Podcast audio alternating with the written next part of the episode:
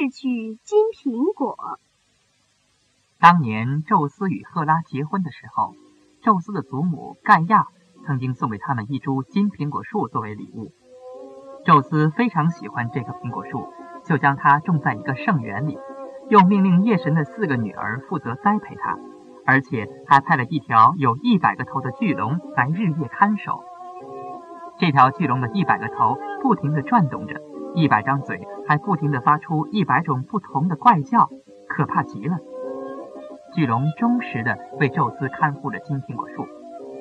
现在呢，金苹果树早已长得枝繁叶茂，结满了金灿灿的苹果，果实把枝头都压弯了，诱人的香气弥漫了整个圣园。阿尔戈斯国有个国王名叫欧利斯，他十分想得到金苹果，于是便命令大力神赫拉克勒斯前去为自己夺取。大力神走了很多天后，来到高加索，在那里，他救出了由于盗火而受到宙斯惩罚的普罗米修斯。普罗米修斯为了感谢大力神，就让他去找自己的弟弟阿特拉斯，好让阿特拉斯来帮助他取到金苹果。阿特拉斯因为犯了天规而被宙斯惩罚，终身用双肩扛着西边的天空。大力神找到阿特拉斯的时候。阿特拉斯正使劲地看着天空呢，他好久没见别人了，见到大力神非常高兴。他很想有谁来替他扛扛天空，好让自己喘喘气。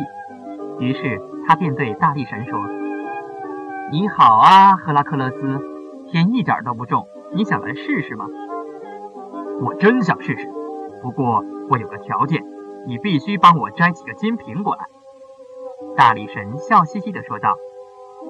这有什么难的？你只要替我扛着天，我保证给你取几个金苹果来。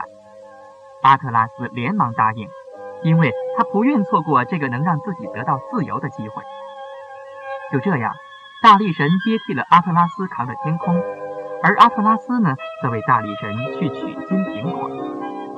他来到圣园后，用欺骗的方法使夜神的四个女儿离开金苹果树，又用计杀了巨龙。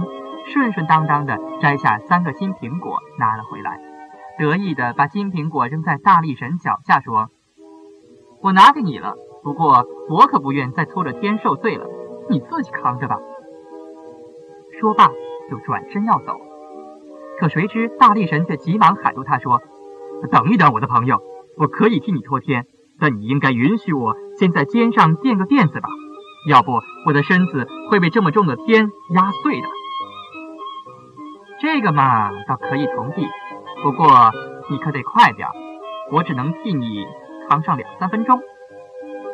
阿特拉斯也没多想，就上前替下了大力神。